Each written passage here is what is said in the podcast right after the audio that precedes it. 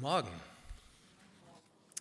Die Gnade Gottes sei mit euch, ihr Lieben hier in Wermelskirchen. Schön, dass ich heute Morgen mal hier bei euch sein kann. Ich war schon ein paar Mal in der Gemeinde, aber habe noch nie hier bei euch gepredigt. Deswegen ist es heute eine Premiere für mich und für euch. Ähm, ich freue mich sehr darüber und hoffe, dass Gott uns jetzt eine gute und gesegnete Zeit gemeinsam schenkt. Wenn du mich fragst, was ist denn mein Herzenswunsch, dann ist das, gehört das dazu, Gott zu hören. Vielleicht ist es aber auch so, dass du heute Morgen hier bist und denkst, also Gott hören, das, das, Thema interessiert mich eigentlich überhaupt nicht. Ich bin mir gar nicht so sicher, wie das mit Gott ist, ob Gott überhaupt da ist, ob es den gibt. Es gibt ein Lied aus den 60er Jahren, das kennen bestimmt nur die wenigsten äh, von einer Sängerin, die auch sehr unbekannt ist, Peggy Lee, aber dieses Lied finde ich ganz interessant. Das heißt nämlich Is that all there is? Ist das alles, was es gibt? Und in diesem Lied drückt sich ein Lebensgefühl aus, ähm, das viele Menschen heute teilen. Viele Menschen, die vielleicht auch gar nicht so sicher sind, was sie von Gott und vom Glauben halten sollen. Ähm, diese Frage, soll das schon alles gewesen sein?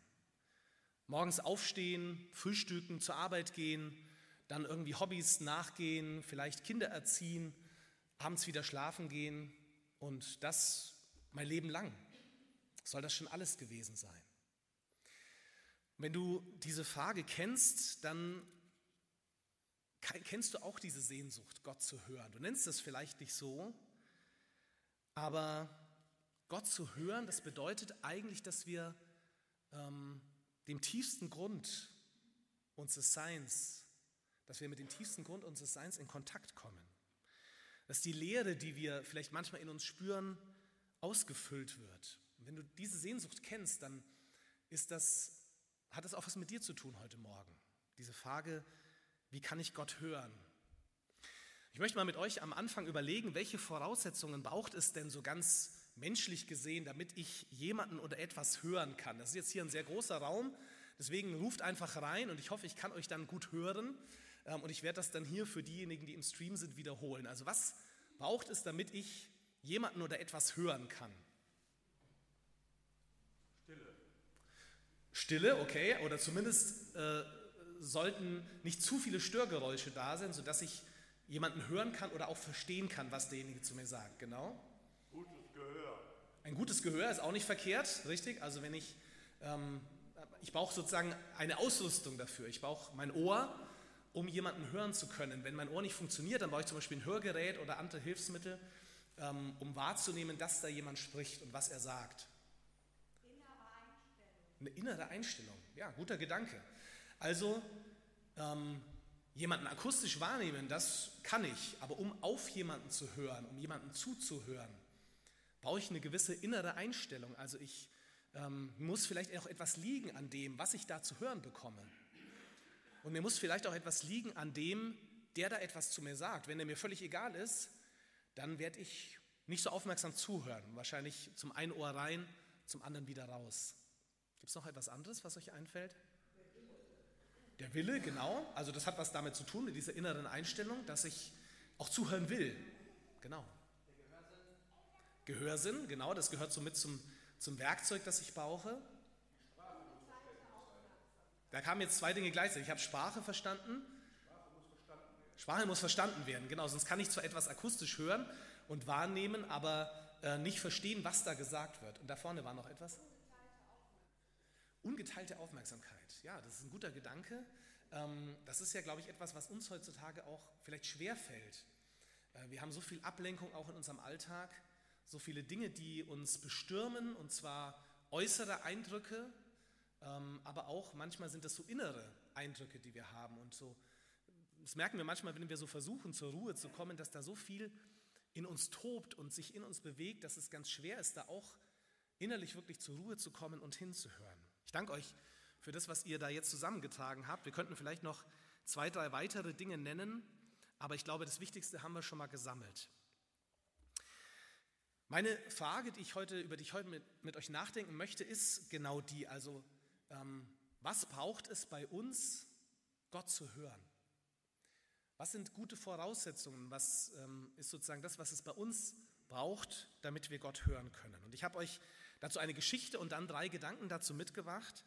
Und ich möchte euch diese Geschichte einmal vorlesen zu Beginn. Wer eine Bibel dabei hat oder auch eine Bibel-App, der kann das gerne mitlesen. Das steht im ersten Samuel-Buch in Kapitel 3. Und ähm, ich lese es aus der Basisbibel-Übersetzung. Und da wird von einem ähm, jungen Mann erzählt, der ja, war wahrscheinlich damals so acht, neun Jahre alt. Und sein Name hat schon viel mit unserem Thema zu tun. Er heißt nämlich Samuel. Und Samuel bedeutet auf Hebräisch, also das Wort Shemuel, Gott hört oder Gott hat gehört oder auch er hört Gott. Das kann man unterschiedlich übersetzen. Und Samuel hat eine ganz besondere Geschichte, denn ähm, seine Eltern, vor allem seine Mutter Hannah, hat lange ähm, ja, sich, auf ihn, sich nach ihm gesehnt, dass sie Mutter wird. Sie ist verheiratet, aber lange Zeit konnte sie kein Kind bekommen. Und dann geht sie zum Heiligtum nach Shiloh, das, den Tempel in Jerusalem gab es damals noch nicht, und betet dort zu Gott und verspricht Gott, ähm, dass wenn er ihr einen Sohn schenkt, dass sie diesen Sohn ihm zur Verfügung stellen wird. Und tatsächlich, so kommt es dann auch, ihr wird dieser Sohn geboren, Samuel, deswegen nennt sie ihn so, Gott hat gehört, Gott hat mich erhört. Und ähm, ja, als Samuel ein paar Jahre alt ist, kommt er dann ähm, als sozusagen Nachwuchspriester, wenn man so will, an äh, den Tempel nach Shiloh und wird dort dem Priester, Eli heißt er, ähm, zur Betreuung sozusagen übergeben. Und in diesem Kontext spielt dann unsere Geschichte in 1 Samuel 3. Ich lese uns das einmal. Der junge Samuel tat Dienst für den Herrn unter der Aufsicht des Priesters Eli. Zu dieser Zeit kam es nur noch selten vor, dass der Herr ein Wort mitteilte. Weit und weit gab es auch keine Vision mehr. Also eine Zeit, die die Menschen so erleben, da schweigt Gott. Gott redet nicht. Und eines Tages geschah Folgendes. Eli war bereits zu Bett gegangen, also der Priester, der, der alte Priester, seine Augen waren im Alter schwach geworden, sodass er kaum noch etwas sehen konnte. Samuel aber legte sich im Tempel des Herrn hin, wo die Lade Gottes stand, also die sogenannte Bundeslade, in der die beiden Tafeln mit den zehn Geboten aufbewahrt wurden. Die Lampe Gottes brannte noch, da rief der Herr den Samuel. Der antwortete, hier bin ich. Schnell lief er zu Eli hinüber und sagte, ja, hier bin ich, du hast mich gerufen. Eli erwiderte, nein, ich habe dich nicht gerufen. Zurück ins Bett. Da ging er zurück und legte sich schlafen. Doch der Herr rief noch einmal, Samuel. Wieder stand Samuel auf, lief zu Eli und sagte, ja, hier bin ich, du hast mich gerufen. Er antwortete, nein, ich habe dich nicht gerufen. Zurück ins Bett, mein Sohn. Samuel aber erkannte nicht, dass der Herr ihn gerufen hatte, denn er hatte noch nie ein Wort des Herrn erhalten. Der Herr rief den Samuel ein drittes Mal. Wieder stand er auf, ging zu Eli und sagte, ja, hier bin ich, du hast mich doch gerufen. Da merkte Eli, dass der Herr den Jungen rief. Eli sagte zu Samuel, leg dich wieder hin und wenn er dich nochmals ruft, dann antworte, rede Herr, dein Knecht hört. Samuel legte sich wieder hin an seinen Platz, da kam der Herr und trat zu ihm hin. Er rief wie die anderen Male, Samuel, Samuel. Und Samuel antwortete, Rede, dein Knecht hört. Und dann wird danach erzählt, was Gott Samuel zu sagen hat als Botschaft auch für das Volk Israel zur damaligen Zeit. Aber gesagt, ich habe euch drei Gedanken mitgebracht zu dieser Geschichte. Und der erste Gedanke ist ähm, vielleicht banal und wir denken, ja, ist ja irgendwie simpel, aber dann auch wieder nicht so sehr banal. Und er lautet, Gott hören braucht, dass Gott redet. Gott hören braucht, dass Gott redet. Wir haben es hier mit, einem, mit dem lebendigen Gott zu tun, nicht mit einer Idee, die Menschen sich ausgedacht haben. Und wenn das so ist, wenn das nicht einfach nur ein, ein Götze ist, ein Gottesbild, das Menschen sich zusammengeschustert haben, dann ist es kein Gott, der einfach auf Knopfdruck, auf unser Schnipsen hin redet. Der einfach sagt, ja, jetzt haben wir doch hier heute Morgen Gottesdienst, also Gott, jetzt tu mal deinen Job und rede mal zu uns. Sondern dann ist es ein Gott, den wir nicht verfügbar haben, den wir nicht in der Tasche haben, den wir, über den wir nicht bestimmen können. Sondern es ist ein Gott, der dann redet, wenn er das will und wenn es dran ist. Und das ist vielleicht die erste Schwierigkeit bei uns, dass wir ähm, Gott vorgeben wollen, wann er denn zu reden hat. Dass wir Gott vorgeben wollen, wann er uns jetzt etwas sagt. Aber dass wir das nicht beeinflussen können, dass wir es nicht machen können. Sondern dass Gott dann redet, wenn er das will und wenn er das für richtig hält. Deswegen braucht es manchmal auch vielleicht Geduld auf unserer Seite und auch, dass wir aushalten, dass Gott vielleicht eine Zeit lang nicht redet. Dass wir aushalten, dass wir uns wünschen, Gott, sag, sag mir doch, was, was ist da los? Wie soll ich das verstehen, was gerade geschieht in meinem Leben mit einem Menschen, den ich lieb habe, aber wir das Gefühl haben, Gott schweigt. Und dann ist es aber wieder so, und das ist wirklich gute Botschaft, dass wir es hier mit einem Gott zu tun haben, der redet. Dass wir es nicht mit einem Gott zu tun haben, der sich für immer in Schweigen hüllt, sondern ein Gott, der, und davon zeugt dieses Buch, die Bibel, der auf vielfache Weise geredet hat im Laufe dieser, der Geschichte dieser Welt und auch im Leben von vielen Menschen, die hier heute Morgen sitzen. Davon bin ich überzeugt. Wir haben es mit dem Gott zu tun, der ähm, uns nicht für immer im Dunkeln lassen will, sondern der zu uns sprechen will, der Kontakt mit uns möchte, der uns nahe kommen möchte. Besonders deutlich geworden ist, dass in Jesus, dass, dass Gott in Jesus in diese Welt gekommen ist. Das zeigt, was das für ein Gott ist. Ein Gott, dem, dem wir nicht egal sind, dem du nicht egal bist, sondern ein Gott, der mit dir in Kontakt kommen möchte, der mit dir Gemeinschaft haben möchte.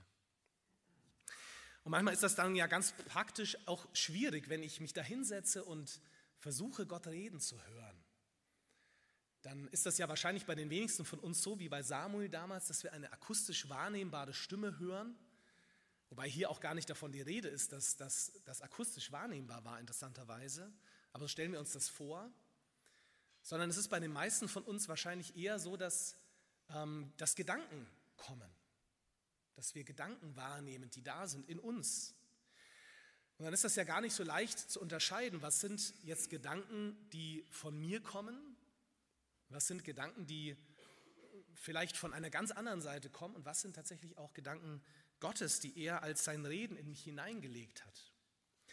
Ich hab, selbst habe da mal etwas gelesen bei Anselm Grün, dem ähm, katholischen Benediktinerpater, äh, was ich sehr hilfreich fand für mich selbst. Er schreibt, ähm, dass die Mönche drei Arten von Gedanken unterscheiden, die dann kommen, wenn ich so in die Stille gehe. Das sind einmal Gedanken, die von Gott kommen. Dann welche, die von den Dämonen stammen, so drückt er das aus, also Gedanken, die uns niederdrücken, die uns ähm, klein machen. Und Gedanken, die einfach aus mir selbst kommen. Und um das zu unterscheiden, ähm, hat er ja ein ganz einfaches Schema. Gedanken, die von Gott stammen, bewirken am Ende letztlich immer tiefen inneren Frieden und eine gelassene Ruhe. Das heißt nicht, dass sie mich immer bestätigen oder dass sie immer nur sagen, ja, es alles gut, was du machst und wie du lebst und so weiter. Die können mich auch sehr in Frage stellen. Aber diese Gedanken, die wirklich von Gott kommen, hinterlassen am Ende immer einen tiefen inneren Frieden in mir. Die Gedanken, die von den Dämonen kommen oder vom Bösen, die erzeugen eine Unruhe in mir, eine Angst, sie verkrampfen mich. Und die Gedanken, die aus mir selbst kommen, die zerstreuen mich einfach, die machen mich oberflächlich. Sie führen mich von mir selbst weg und von dem, was Gott vielleicht jetzt für mich bereithält. Ich finde, diese Gedanken bieten eine gute Orientierung, wenn wir selbst in die Stille gehen und überlegen, was ist das jetzt, was da in mir auftaucht. Ähm, das dann vielleicht zu beurteilen. Also Gott hören braucht, dass Gott redet. Und es ist gut, es ist ein Geschenk, dass Gott es tut und dass er es tun will. Das dürfen wir als Verheißung heute Morgen mitnehmen, dass Gott in dein Leben hinein sprechen will.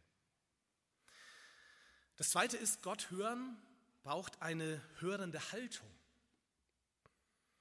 Das ist das, was Samuel ja am Anfang erstmal noch nicht kann, was ähm, Samuel erst lernen muss im Laufe dieser Geschichte und wozu er auch jemanden braucht, der ihm hilft. Denn vielleicht ist das so, dass wir das aus uns selbst heraus erstmal nicht können. Und deswegen ist es gut, heute Morgen sind sehr viele hier, dass wir ähm, in eine Gemeinschaft hineingestellt sind, dass wir andere Menschen haben, die uns vielleicht helfen können, das zu lernen, eine, eine hörende Haltung. Ich selbst nehme es so wahr, bei mir selbst und auch in unserer Gesellschaft, dass wir in einer Gesellschaft leben, in der wir erstmal reden wollen, bevor wir hören. Ich weiß nicht, wie es euch geht. Ganz oft nehme ich das in gesellschaftlichen Diskussionen wahr, jemand möchte erstmal seine Meinung an den Mann bringen, möchte erstmal sagen, wie er die Dinge sieht, möchte erstmal vielleicht auch sogar die anderen niederreden mit dem, was er sagt. Und dabei würde es uns so gut tun, auch im Miteinander, wenn wir mehr Hörende sind als Redende. Wenn wir erstmal lernen, mit einer hörenden Haltung den anderen zu begegnen und wirklich wahrzunehmen, was ist da bei dem anderen. Nicht gleich ähm, die Schubladen in meinem Kopf aufzumachen und anzufangen, andere da reinzustecken und ähm, dem vielleicht gar nicht mehr zuzuhören, sondern zu lernen, wirklich hinzuhören, was bewegt diesen anderen Menschen und warum denkt er so, wie er denkt. Bei Samuel drückt sich das in einem wunderbaren Satz aus und mit diesem Satz verbinde ich persönlich sehr viel, denn als ich damals, ähm, ich habe in Erlangen studiert an der Uni, aber vorher auch ähm, ein Jahr in Eversbach an der Theologischen Hochschule und ähm, als ich in Eversbach studiert habe, da ähm, hatte unser Dozent, ähm, Hebräisch-Dozent, der hatte ähm, sich morgens immer so ein Morgenritual mit uns überlegt, dass wir als Hebräischkurs uns morgens zum Beginn äh, des Unterrichts miteinander in einen Kreis stellen und dann diesen Satz ähm, auf Hebräisch miteinander sagen. Die Ber Adonai kishomer aftecha. Rede Herr, denn dein Knecht hört. So drückt Samuel das hier nach Anleitung durch Eli aus in dieser Geschichte. Er sagt, Rede Herr, denn dein Knecht hört. In, dieser, in diesem Satz drückt sich diese hörende Haltung aus dass ich bereit bin, wirklich zuzuhören und dass ich nicht lieber selbst den Ton angeben will.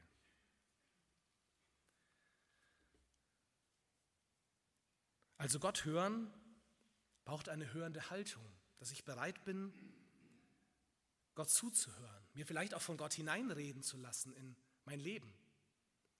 Das ist ja auch vielleicht für viele, die schon seit vielen Jahren im Glauben unterwegs sind, gar nicht so einfach sich wirklich noch von Gott reinreden zu lassen. Das kann nur durch die Liebe Gottes und durch die Liebe zu Gott in mir wachsen. Vielleicht fängt es damit an, dass das mein Gebet wird. Rede, Herr, dein Knecht hört. Knecht ist ja so ein Wort, das wir heute gar nicht mehr kennen, das irgendwie out äh, of order ist. Ähm, aber in, im Alten Testament ist das ähm, ein Ehrentitel. Mose wird so bezeichnet. Mose, der Knecht Gottes. Es ist jemand, der wirklich in einer ganz engen Beziehung zu Gott steht. Und der dritte Gedanke und letzte Gedanke, Gott hören braucht Einübung. Das ist das, was wir hier in der Geschichte auch wahrnehmen können. Ich finde das spannend, wie das erzählt wird. Ich weiß nicht, ob euch das aufgefallen ist. Da hört Samuel dreimal Gott seinen Namen rufen. Und es könnte ja auch ganz anders erzählt werden. Es hätte auch einmal gereicht. Das hätte wahrscheinlich einen ähnlichen Effekt gehabt für die Geschichte. Aber es ist dieses Dreifache. Das nehmen wir immer wieder wahr in, in biblischen Geschichten, dass manchmal Dinge dreimal passieren, bis jemand geschnallt hat, ach so ist es. Und ich glaube, dass da etwas dahinter steckt. Es steckt eine tiefe Weisheit über uns Menschen dahinter, nämlich, dass wir Dinge einüben müssen. Dass wir nicht Dinge von jetzt auf gleich können. Und das ist vielleicht auch manchmal unser Problem beim Hören Gottes, beim Hören von Gottes Stimme. Dass wir den Anspruch haben, das müsste jetzt sofort funktionieren. Wir leben ja in einer Zeit, in der wir das gewohnt sind, dass die Dinge sofort funktionieren. Ja, wir klicken einmal im, im Internet und am nächsten Tag oder vielleicht noch am selben Tag kommt das Paket zu uns nach Hause. Wir sind gewohnt, dass die Dinge sofort funktionieren. Aber bei Gott ist das nicht so, sondern da braucht es manchmal Geduld, da braucht es Zeit, um ähm, zu hören, um wirklich hinzuhören. Und Gott ist nicht wie so ein Automat, der auf Knopfdruck funktioniert. Deshalb gehören ein paar Dinge ähm, dazu, wenn wir Gott hören wollen. Einmal, das habe ich schon gesagt, dass wir uns in Geduld üben, dass wir Gott immer wieder eine Zeit einräumen und äh, vielleicht in die Stille gehen und nicht mit der Erwartung da sind, da muss jetzt wahnsinnig viel passieren. Und dann enttäuscht sind, wenn gar nichts passiert, wenn wir das Gefühl haben, ich habe Gott gar nicht gehört. Und dann vielleicht nach ein, zwei, drei Mal sagen, ach, ich lasse das wieder, das ist nicht effektiv, das bringt mir nichts. Sondern dass wir sagen, ja, ich lasse mich wirklich auf Gott ein und ich stelle ihm das frei, wann er und wie er zu mir redet. Es gehört aber auch dazu, dass ich lerne, auf mich selbst zu hören. Es gibt einen spannenden Gedanken, auf den ich mal bei einem alten Kirchenvater aus dem vierten Jahrhundert gestoßen bin. Da steht, wie kannst du von Gott verlangen, dass er dich hört, wenn du dich selbst nicht hörst? Und wir könnten das Ganze weiterspinnen. Wie kannst du erwarten, Gott zu hören, wenn du nicht einmal dich selbst hörst? Wenn du nicht, nicht einmal auf dich selbst hörst? Auch das ist wieder gar nicht so leicht, auf sich selbst zu hören, wirklich zu hören, was ist da in mir. Das braucht auch wieder Zeit zur Stille, das braucht Raum zur Stille und es braucht auch Mut. Denn ich weiß nicht, ob ihr das kennt, wenn ich mich wirklich hinsetze und äh, mal versuche, ganz bei mir zu sein dann merke ich, dass da auch viele Dinge hochkommen, die äh, mich unruhig werden lassen, die ähm, mir gar nicht so gut gefallen. Da kommen vielleicht alte Verletzungen, alte Wunden. Da kommt eine Traurigkeit hoch, die irgendwo in meinem Leben da ist. Da kommt vielleicht auch Schuld hoch oder ein schlechtes Gewissen. Aber Gott ermutigt uns, das nicht auszublenden, nicht einfach uns abzulenken davon, sondern uns wirklich auch auf uns selbst einzulassen. Es braucht Mut, mich dem zu stellen, was da in mir selbst ist. Und das heißt nicht, dass ich ähm, ja die ganze Zeit nur um mich selbst kreise. Darum geht es mir gar nicht. Begegnung mit Gott und Begegnung mit mir selbst ist letztlich immer etwas, das mich zur Begegnung mit anderen bringt. Das mich auch dazu bringt, von mir selbst wieder wegzusehen und, und für Ante da zu sein. Auf Ante zuzugehen, offen zu sein für sie. Aber wenn ich damit anfange, wenn ich ähm, mich damit betäube, immer nur für andere etwas zu machen und immer nur bei anderen zu sein, dann werde ich letztlich irgendwann auch die Kraft verlieren dazu. Es fängt damit an, dass ich dem Raum gebe, mir selbst zu begegnen und Gott in der Stille zu begegnen. Und eine letzte, eine letzte Voraussetzung, die dazu vielleicht noch gehört, ähm, das einzuüben, und das ist vielleicht für uns in unserer freikirchlichen Tradition sehr ungewöhnlich, ähm, ist, dass wir auf unseren Körper achten, auf unseren Leib. Wir sind ja in unserer Tradition gewöhnt, ja, den Körper eher so ein bisschen despektierlich zu behandeln. Zu sagen, ja, wofür braucht man den schon? Der ist eher so ein bisschen, bisschen im Weg manchmal. Ja, ja der zwickt und zwackt dort und hier. Und ähm, ja, eigentlich könnte ich doch, wenn ich so reiner Geist wäre, dann könnte ich doch wirklich wunderbar Gott begegnen, oder? Aber so ist es nicht. Gott hat uns einen Körper gegeben und er hat sich was dabei gedacht. Auch wenn wir vielleicht mit diesem Körper überhaupt nicht zufrieden sind, das kann ja auch sein. Aber er hat sich etwas dabei gedacht. Ich habe ähm, in einem Buch, in einem sehr schönen Buch mal gelesen, wir beten in und mit dem Leib. Er ist das Gefährt für die Begegnung mit Gott. Er ist sozusagen das Werkzeug, mit dem wir, oder der Ort, an dem Gott uns begegnen will. Und deswegen ist es gut, wenn wir lernen, da auch eine Beziehung dazu zu finden. Zum Beispiel, ähm, ja, zur Ruhe zu kommen, auch körperlich. Ähm, das hat viel mit Atmen zu tun. Wir sind in unserer äh, Gesellschaft, in unserer Kultur ja ganz schlechte Atmer. Ja, wir, wir, versuchen immer den Atem festzuhalten. Ich weiß nicht, ob ihr das von euch kennt. Ähm, wenn ihr mal so überlegt, wie ist das bei mir? Ähm, weil wir versuchen, die Dinge im Griff zu haben, weil wir versuchen, ähm, die Dinge zu beherrschen und zu kontrollieren. Deswegen geht uns das oft auch bis in unseren Atem hinein so. Aber zu lernen, wirklich, ja, den Atem, das klingt jetzt so ein bisschen esoterisch, aber das soll es gar nicht, den Atem wirklich, ja, mit Gott, in, in Begegnung mit Gott irgendwie da sein zu lassen. Und auch körperlich zur Ruhe zu kommen erstmal, bevor ich Gott auch mit meinem Geist begegne. Das kann uns sehr, sehr helfen.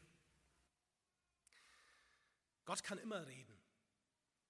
So haben die, die Reformatoren, in deren Erbe wir ja als ähm, Baptisten, als Evangeler auch stehen, ähm, das festgehalten. Gott redet und wirkt, wie und wann er will. Also Gott ist nicht abhängig mit seinem Reden davon, dass ich jetzt eine hörende Haltung einübe oder dass ich mich da jetzt hinsetze in die Stille, sondern wenn Gott reden will zu mir, dann redet er. Aber trotzdem, wir können uns auf Gottes Reden einstimmen. Einstimmen vielleicht wie so ein Instrument. Ja, ich habe das vorhin gedacht, ähm, das klang wunderbar, eure Musik. Ähm, ich bin selber Gitarrenspieler und weiß, wenn man eine Gitarre nicht gestimmt hat, dann kann man so richtig spielen, wie man will, von den Akkorden her, dann wird es einfach furchtbar klingen. Und so ähnlich ist es vielleicht mit uns auch, wenn wir das einüben, wenn wir das lernen zu hören, wenn wir, uns, wenn wir offen dafür sind und werden. Dass wir damit nicht machen können, dass Gott jetzt redet und dass es auch nicht die Voraussetzung dafür ist, dass Gott reden kann zu uns. Aber dass es ein bisschen ist wie ein Instrument zu stimmen, damit Gott darauf spielen kann, damit eine Melodie entstehen kann in unserem Leben, die wohlklingend ist. Und es gibt ein, ein wunderschönes Gebet, in dem diese Haltung für mich zum Ausdruck kommt. Das ist ein altes Gebet aus dem 15. Jahrhundert. Und ich will dieses Gebet einfach ans Ende der Predigt stellen. Wenn du willst, dann ähm, schließ einfach deine Augen und bete dieses Gebet mit und mach es zu deinem Gebet.